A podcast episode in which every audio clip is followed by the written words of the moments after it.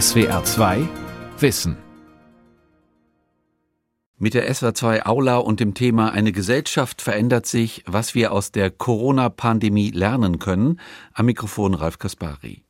Diese Pandemie hat uns verändert, schon jetzt. Plötzlich stehen Werte und Verhaltensmuster im Mittelpunkt, die vorher vernachlässigt wurden. Es geht um Solidarität, um Hilfe für die Alten, um Wertschätzung für Ärzte und Pfleger. Es geht um die Abkehr vom beschleunigten Kapitalismus und die Neuentdeckung von Entschleunigung, Stillstand, ja Ruhe. Diese Krise hat das Potenzial, die Gesellschaft grundlegend zu verändern. Das meint der Soziologe Professor Stefan Selke von der Hochschule Furtwangen. Wenn Corona Krise bedeutet, was war dann Normalität? Trotz Überraschungsekstase zwingt uns der Virus zu immer neuen Entscheidungen im Leben zwischen Zeitgeschenk und Panikattacke.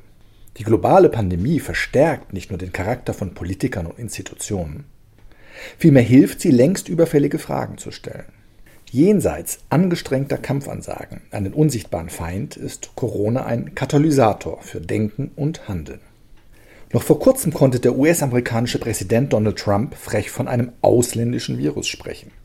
Seine protektionistische Situationsdefinition hatte nicht lange Bestand. Im Rosengarten des Weißen Hauses verkündete er den Notstand und räumte ein, dass die Covid-19-Pandemie ein Problem ist, das durch Grenzschließungen nicht aus der Welt zu schaffen ist. Selbst wenn er die Grenzen vor den zweibeinigen Flüchtlingen dicht macht, schreibt Bruno Latour in seinem terrestrischen Manifest, die anderen werdet ihr nicht aufhalten können. Aus heutiger Sicht wirken diese Worte fast prophetisch. Wir verstehen die Welt nicht mehr. Was passiert gerade mit unserer Gesellschaft? Immer mehr gleicht sie einem Laborexperiment mit uns als Probanden. Aber bereits 1990 sprach der Soziologe Ulrich Beck von der Praxis als Labor und sah die Herausforderung in unkontrollierbaren Freiland- und Menschheitsexperimenten. Die Idee einer Gesellschaft als offenes Labor ist jetzt das passende Bild, um die tägliche Lage besser einzuordnen. Gesellschaften sind Problemtauschagenturen.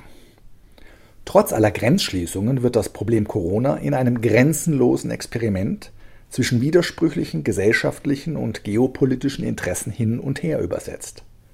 Globalisierte Handelsketten und die Angst vor leeren Supermarktregalen internationale Freunde und Netzwerke, aber Angst vor Menschen, die gerade aus Risikogebieten zurückkehren. Die Hoffnung auf einen Impfstoff, den Experten weltweit gemeinsam entwickeln, aber ein Heer von Besserwissern und Blockwarten. Der Soziologe C. Wright Mills erkannte schon in den 1960er Jahren eine Wechselwirkung zwischen den individuellen Sorgen der Menschen und den großen öffentlichen Angelegenheiten. Mehr denn je sollten wir die Wechselwirkungen zwischen persönlichem Umfeld und planetarischem Maßstab durch zoomendes Denken in den Blick nehmen. Auch wenn viele sich danach sehen, wird am Ende dabei keine einheitliche oder standardisierte Situationsdefinition herauskommen. Die Normalität, zu der wir zurück wollen, gibt es inzwischen nicht mehr. Das klingt nach Kontrollverlust und ist dennoch genau das Gegenteil. Es gibt eine Traditionslinie, in die sich das aktuelle Geschehen einordnen lässt. Der sowjetische Kosmonaut Alexei Leonov wurde 1965 als erster Weltraumspaziergänger berühmt. Nur an einer dünnen Leine gesichert, stieg er aus seiner Woschott-Kapsel aus und schwebte schwerelos im All. Leonov war ein Witzbold.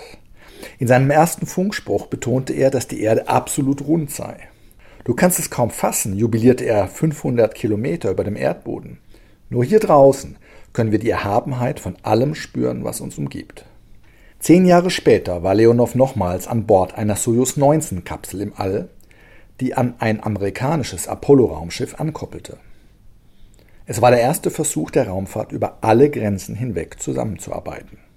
Zwischen Astronauten haben niemals Grenzen existiert, erinnert sich Leonov.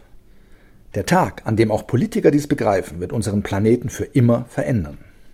Ähnlich wird es später ein amerikanischer Kollege fassen. Wir beten, dass die gesamte Menschheit sich eine grenzenlose Welt vorstellen kann. So William McCool, Pilot der Space Shuttle Mission STS-107, nachdem er und seine Crew am 29. Januar 2003 mit John Lennons Song Imagine geweckt worden waren. Und der arabische Astronaut Prinz Sultan bin Salman al Saud erinnert sich an Erlebnisse jenseits aller Beschreibungsmöglichkeiten. Von hier oben sehen alle Schwierigkeiten, nicht nur die im Nahen Osten, seltsam aus, weil die Grenzlinien einfach verschwinden. Er berichtet, wie die Astronauten am ersten Tag im All noch auf ihre Länder zeigten, dann auf die Kontinente und nach ein paar Tagen nur noch auf den Planeten Erde. Mit der Raumfähre Space Shuttle konnten erstmals auch weniger trainierte Politiker ins All fliegen und sich davon überzeugen, dass alles mit allem zusammenhängt. Man kommt mit großer Sicherheit zu der Einsicht, dass es dort unten nicht wirklich politische Grenzen gibt, erinnert sich der republikanische Senator Edwin Garn aus Utah nach seinem Raumflug. Man sieht den Planeten plötzlich als eine Welt an. Und der demokratische Kongressabgeordnete Bill Nelson aus Florida schlug vor, dass sich die Führer der Supermächte doch im Weltall treffen sollten. Es hätte einen positiven Effekt auf ihre Entscheidungsfindung. Das wäre dann ein Gipfeltreffen, das den Namen auch wirklich verdiente. Viele Astronauten entwickelten eine Vorliebe für Earth Gazing, das tägliche Ritual, so lange wie möglich aus dem Fenster ihres Raumschiffs auf die Erde zu schauen. Der Skylab-Astronaut Ed Gibson klagte darüber, dass jeder Versuch, das Besondere zu teilen, sich wie ein Tropfen Farbe in einem Ozean verteilen würde. Leider gab es bislang kein Antoine de Saint-Exupéry im All, der die Intensität des Erlebten in angemessene Worte kleiden könnte. Der Apollo 11-Astronaut Michael Collins merkte einst sogar an, dass die beste Mannschaft für eine Mission aus einem Philosophen, einem Priester und einem Poeten bestehen würde. Unglücklicherweise, so fügte er hinzu, hätten sie sich beim Versuch, das Raumschiff zu fliegen, selbst umgebracht. Doch auch ohne Priester und Poeten konnten wertvolle Erkenntnisse gewonnen werden, die sich nach und nach auch auf der Erde verbreiteten. Diese Flaschenpost an die Menschheit wurde unter dem Namen Overview-Effekt, dem Phänomen der ganzheitlichen Wahrnehmung, bekannt. Im Kern bedeutet der Effekt eine starke und andauernde kognitive Verschiebung des Bewusstseins als Folge einer transformierenden Primärerfahrung. Der Overview-Effekt resultiert aus der Wechselwirkung zwischen äußerer Erfahrung und innerer Wandlung. Er verhindert, sich ausschließlich egoistisch mit sich selbst zu beschäftigen und hilft, sich als Teil eines größeren Systems zu erkennen. Die Intensität rührt daher, dass zeitgleich die Schönheit des Planeten und die Schicksalshaftigkeit menschlichen Lebens auf dessen Oberfläche wahrgenommen werden. Kurz, der Overview-Effekt ist eine Art Meteoroideneinschlag ins Gehirn. Also genau das, was wir gegenwärtig täglich erleben. Ich habe eine Welt gesehen, die so neu und unbekannt war. Ich habe versucht, alles zu sehen und mir alles zu merken, berichtete Juri Gagarin, der erste Mensch, der die Gravitation überwand. Gagarin fühlte sich geehrt, als Individuum die Menschheit repräsentieren zu dürfen. Menschheit klingt tröstlich.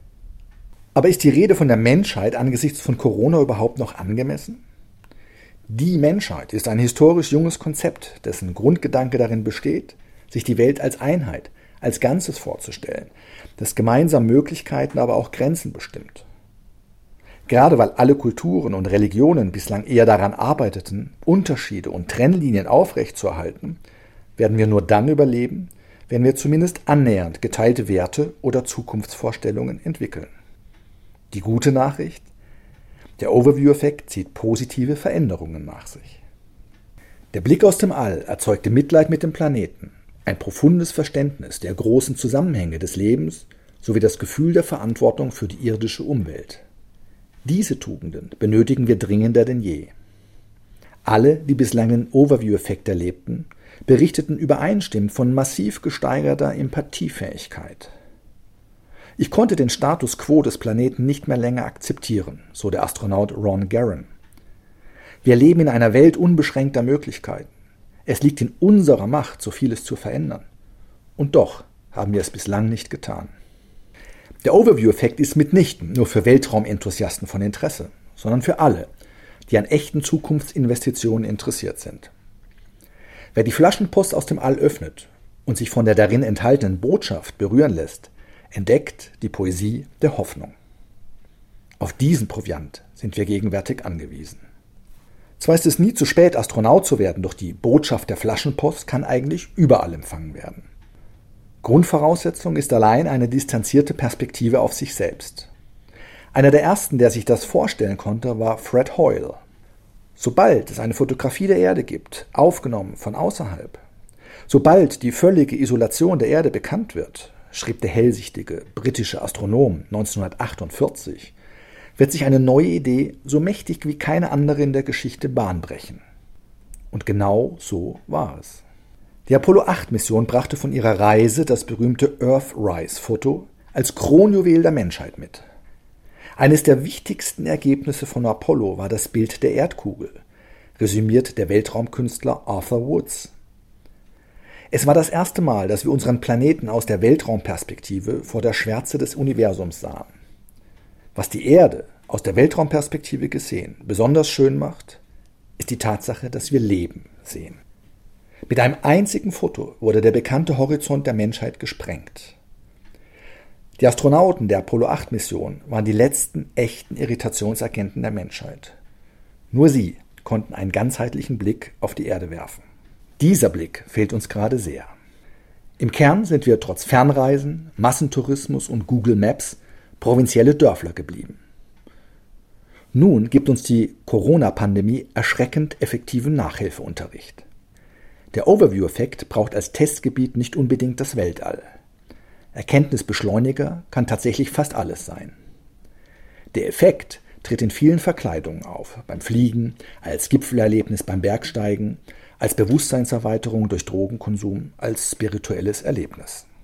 Oder auch im Kontext banaler Alltagserfahrungen, die Politikerin und Rollstuhlfahrerin Christina Vogel berichtet davon, was die Überwindung von Bordsteinkanten alles bewirken kann.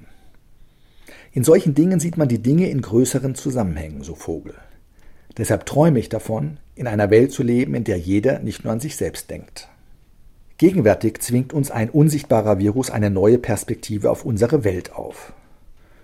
Corona hat den Overview-Effekt im planetarischen Maßstab demokratisiert. In der irdischen Variante könnte uns deshalb die neu gewonnene ganzheitliche Perspektive auch den Weg aus der Krise weisen und notwendigen Treibstoff für soziale Transformationen und progressive Veränderungen liefern. Corona wäre dann im Idealfall eine Art philosophischer Katalysator. In dieser Variante würde der Overview-Effekt helfen, Denk- und Handlungsblockaden aufzulösen, die uns schon viel zu lange gelähmt haben. In kürzester Zeit werden gegenwärtig Einsichten gewonnen, für die sonst lange Zeiträume notwendig waren. Corona kann als Überholspur im Alltagslabor der Menschheit verstanden werden, auf der unser Denken beschleunigt. Der Künstler Joseph Beuys sehe darin vielleicht sogar eine soziale Plastik, die Bewusstsein schafft, ein elementares, tiefes Gefühl der Auferstehung aus einer Zerstörtheit. Denn eine soziale Plastik ist ja nichts anderes als das kollektive Durchleben eines Zerstörungs- und Heilungsprozesses. Stabilität mag das Ziel unserer Gesellschaft sein, aber Instabilität ist nun einmal das zentrale Merkmal der Gegenwart. Der Corona-Effekt macht deutlich, wie die Vollkasko-Mentalität, die lange Zeit die unhinterfragte Grundlage vieler Existenzen war, nun von einem solchen politischen Imperativ abgelöst wird. Zusammenarbeiten, zusammenhalten, bloß nicht streiten. Wenn Corona Krise bedeutet, was war dann Normalität? In diesem Zusammenhang erinnern wir uns an die berühmt gewordene Aussage von Margaret Thatcher, die die Existenz des sozialen Radikal bezweifelte. Who is society? There is no such thing. So etwas wie Gesellschaft gibt es nicht. Thatcher hob darauf ab, dass es nur individuelle Männer und Frauen und einzelne Familien gibt. Und keine Regierung kann etwas tun, wenn nicht durch die Menschen, und diese sorgen sich immer zuerst um sich selbst. Diese Haltung züchtete das Monster des Bodenlosen heran, das uns nun alle erschreckt. Wir alle sind von seinen Drohgebärden, soziale Desintegration, planetarische Zerstörung, globale Ungleichheiten und individuelle Erschöpfung mehr oder weniger eingeschüchtert. Das Monster beutet uns immer perfider aus. Es erzeugt nicht nur Unordnung, Angst und Neurosen, es führt auch zum vollständigen Verlust des gesellschaftlichen Gravitationszentrums. Dieser neoliberale Kreuzzug rächt sich jetzt wenn nach einer jahrzehntelangen sozialen Kälteperiode plötzlich umfassende Solidarität gefordert wird. Solidarität war bisher eher hinderlich. Erst wurden Menschen gezwungen, sich um sich selbst zu kümmern, plötzlich sollen sie sich wieder solidarisch verhalten. Bereits zu Beginn der Krise, in der Phase informierter Ignoranz, tauchten erste Solidaritätsforderungen auf. Die Bundeskanzlerin Angela Merkel rief in ihrer Ansprache an das Volk zu mehr Herz, Verstand und Solidarität auf. Aber reicht es, für Ältere einzukaufen, um sich selbst solidarisch zu nennen? Oder aus Not zwei Patienten an ein Beatmungsgerät anzuschließen? Als Italien Mitte März den Ausnahmezustand verschärfte, wurde Solidarität geradezu ideologisch verklärt. Die Opfer von heute sind nötig, um gestärkt wieder durchstarten zu können, behauptete der Regierungschef der Lombardei Attilio Fontana. Was soll das bedeuten? Menschen, dem Leben entrissen, dem Tod als Opfergabe vor die Füße geworfen? Die Toten auf Eis legen? In den USA werden Hinrichtungen mit dem Verweis auf die Ansteckungsgefahr verschoben. Europa schließt seine Grenzen, an denen Menschen fast ungesehen leiden und hilflos sterben. Wenn die Forderung nach Solidarität zu Politikersatz oder zur Forderung nach Opferbereitschaft verkommt, dann wird der Begriff ideologisch überbelichtet. Das ist der erste Schritt auf dem Weg in die Vormoderne. Denn ohne Zweifel gleicht die Traglast unserer Zivilisation einer dünnen Eisdecke. Was denken wohl gerade die sechs Besatzungsmitglieder an Bord der internationalen Raumfahrtstation ISS, wenn sie das Geschehen auf ihrem Heimatplaneten aus der Distanz beobachten? Wir jedenfalls sollten den irdischen Overview-Effekt durch Corona als Herausforderung begreifen und nutzen. Als Beispiel für die allgegenwärtige Entgrenzung des Lebens und den damit verbundenen Folgen. Diese Haltung hilft, nach der Krise eine bessere Welt zu erschaffen. Statt inszenierter Solidarität braucht es utopische Momente. Bislang nahm jede soziale Utopie zwangsläufig erschöpfte Gesellschafts- und Zivilisationsformen zum Ausgangspunkt. Im offenen Labor der Menschheit geht es nun wieder um soziale, kulturelle, ökonomische und ethische Grenzüberschreitungen. Kurz, wir brauchen wieder Utopien. Eine Utopie ist Widerstand gegen Informationen. Ihre primäre Funktion besteht darin, die Zustände zu kritisieren. Das gelingt, indem der Realität eine ideale Welt gegenübergestellt wird. Deswegen werden Utopien auch Gegenentwürfe genannt. Utopien enthalten immer zwei Elemente Kritik und Transformation. Ablehnung einer Gesellschaftsordnung und einen Impuls zu deren Überwindung. Utopien lassen die Welt in der Schwebe. Sie sind keine technokratischen Handlungsanweisungen, sondern Werkzeuge, die helfen, die Gegenwart besser zu verstehen, uns wieder sprachfähig zu machen und die richtigen Fragen zu stellen. Etwas, das noch nicht existiert, kann gleichwohl schon da sein. Jede Entdeckungsreise, jede Kolonisation, jede Auswanderungswelle setzte den stillschweigenden Glauben an ein zukünftiges, gelobtes Land voraus, so der argentinische Universalgelehrte Alberto Manguel. Weil das noch immer gilt, sind Utopien Baustellen der Menschheit, hypothetische Handlungsfelder auf dem Weg zu einer besseren Zivilisation. Leider stellen Utopien eine Herausforderung für das Mittelmaß dar. Sie zwingen dazu, über das Jammern an der Klagemauer der Unzulänglichkeiten hinauszugehen. Stattdessen legen sie den Grundstein für Experimente, die Prozessen der Entzivilisierung entgegenwirken. Experimente mögen nicht immer eindeutige Ergebnisse liefern, aber sie verhindern unkoordinierte Aktivitätszuckungen und voluntaristische Eingriffe in den Kurs der Welt. Wie es scheint, sind uns Dystopien vertrauter als Utopien. Gepflegte Dystopien sind zum Spielfeld Intellektueller und Schriftsteller geworden.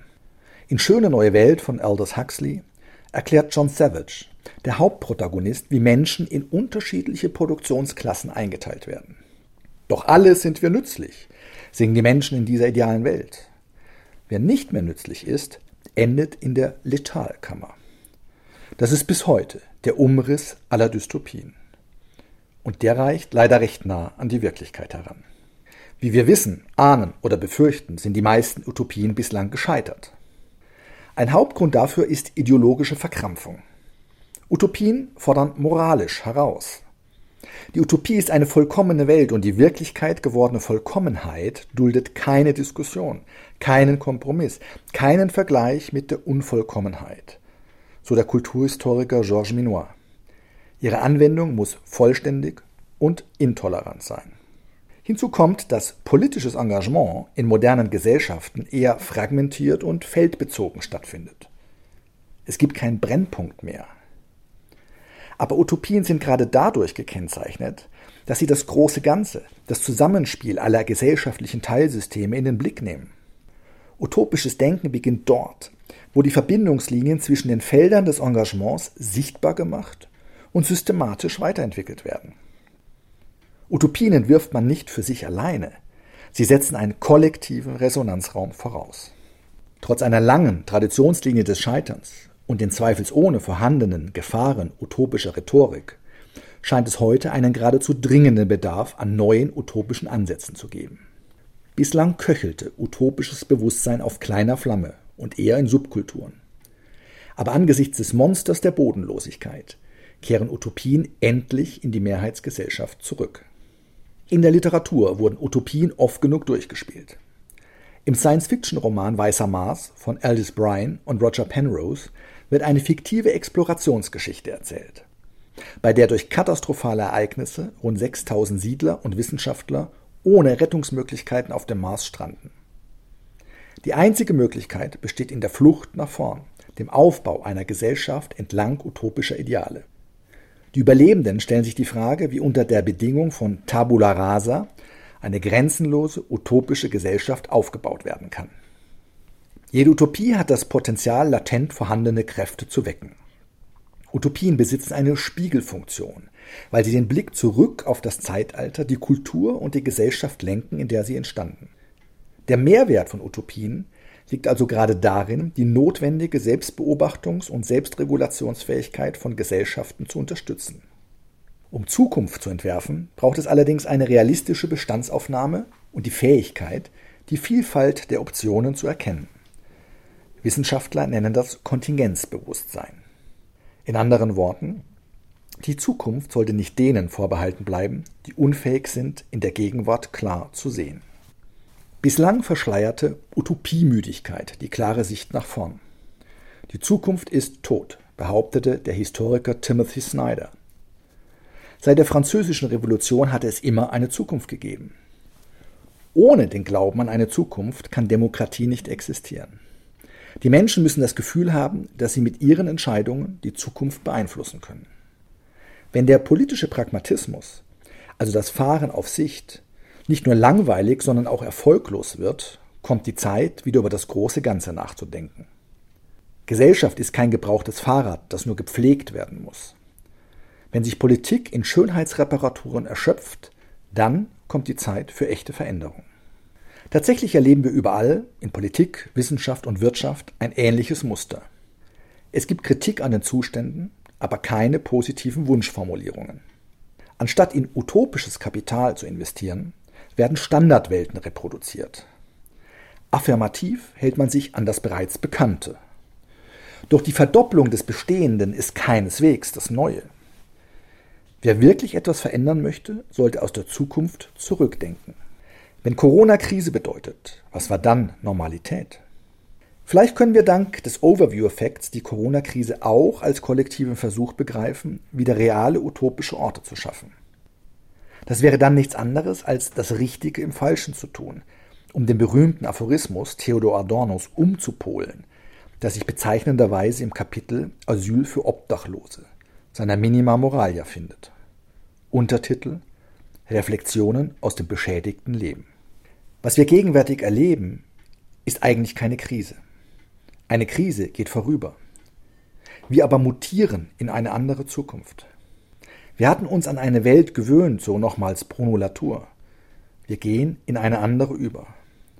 Mutation bedeutet, dass sich unsere Beziehung zur Welt tiefgreifend verändert. Mutation bedeutet grundlegenden Zivilisationswandel, der aktiv im Sinne eines Transformationsdesigns gestaltet werden sollte. Auf diesem Weg dürfen wir nicht enttäuscht sein, wenn Idealistisches nicht gelingt. Stattdessen sollten wir lernen, unsere Ideale genauer zu definieren. Erst wenn wir alle in einem utopischen Gesellschaftsvertrag einwilligen, der Regeln für eine universelle Conditio Humana beinhaltet, sind wir auf dem Weg zum triumphierenden Weltbürgertum. Dann kann jede Herausforderung gemeistert werden. Zivilisationswandel braucht eine Zukunft mit Beipackzettel. Der Beipackzettel erklärt, was wir tun sollten, auch und weil wir ja bereits so viel wissen. Akkumuliertes Wissen und gesteigerte Sensibilitäten führen leider nicht zwangsläufig zu neuen Lebensweisen. Denn es gibt eine Kluft zwischen Einstellung und Verhalten. Der Beipackzettel für die Zukunft beinhaltet zum Beispiel den produktiven Umgang mit Konflikten. Konflikte treiben Fortschritt voran, zwingen zur Diskussion und korrigieren Fehlentwicklungen. Eine Gesellschaft, in der alles im Gleichgewicht zu schweben scheint, ist eine statische, tote Gesellschaft. Vor allem aber ist Kooperation statt Konkurrenz die Grundsubstanz für den Wandel. Grundlage einer gerechten Gesellschaft ist gegenseitige Unterstützung. Irgendwo im Leben von Individuen muss etwas existieren, das die Rettung ganzer Gemeinschaften bewirken kann. Sonst ist das Experiment Gesellschaft zum Scheitern verurteilt. Das Ego des Einzelnen muss sich den Bedürfnissen der menschlichen Gemeinschaft unterordnen. Doch trotz zahlreicher Manifeste zur Rettung der Welt, trotz Leitbildern, Präambeln, Gesetzestexten und vielen klugen Büchern entstand bislang keine bessere Welt. Fehlende Langfristorientierung, Verlustaversion, liebgewonnene Gewohnheiten, das Einrichten in der Komfortzone, Pfadabhängigkeiten in Politik und Wirtschaft, das alles sind Gründe für die hemmende Utopiemüdigkeit. Dennoch besteht Hoffnung. Sehnsucht brennt von innen her. Die neuseeländische Schriftstellerin Carrie Hume umschreibt in ihrem Roman Unter dem Tagmond eine Ästhetik des Eingreifens. Wir sind für uns selbst nichts anderes als einzelne Menschen, so Hume.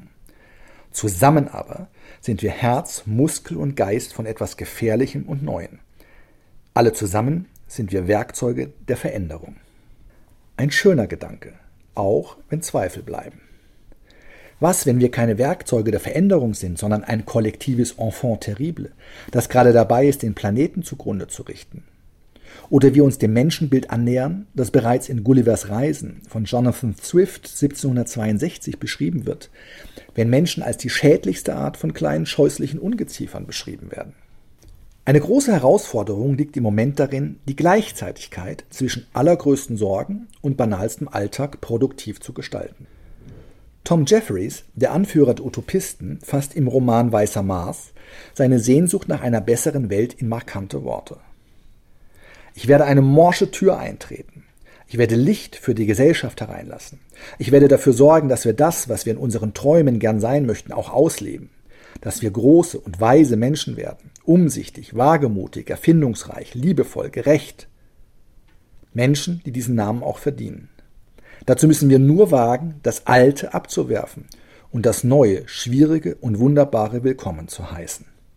Utopien sind geöffnete Türen in Richtung Zukunft.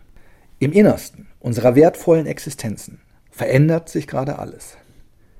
Wir sind dabei, die Welt umzukleiden.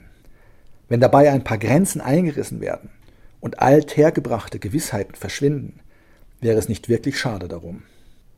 Weil die Evidenz der Bedrohung nicht automatisch bessere Menschen aus uns allen macht, müssen wir uns schon jetzt darauf vorbereiten, wieder utopische Politik zu betreiben.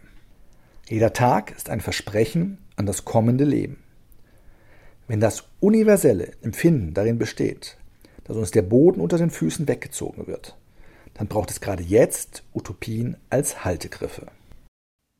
Sie hörten die SWR2 Aula mit dem Thema Eine Gesellschaft verändert sich, was wir aus der Corona-Pandemie lernen können. Sie hörten einen Vortrag vom Soziologen Professor Stefan Selke von der Hochschule Fortwangen. Das für heute angekündigte Interview über die Ameisen senden wir zu einem späteren Zeitpunkt. Sie können diese und alle anderen Vorträge wie immer nachhören und nachlesen. Infos dazu finden Sie auf unserer Homepage www.swr2.de-aula. Die Welt verstehen. Jeden Tag.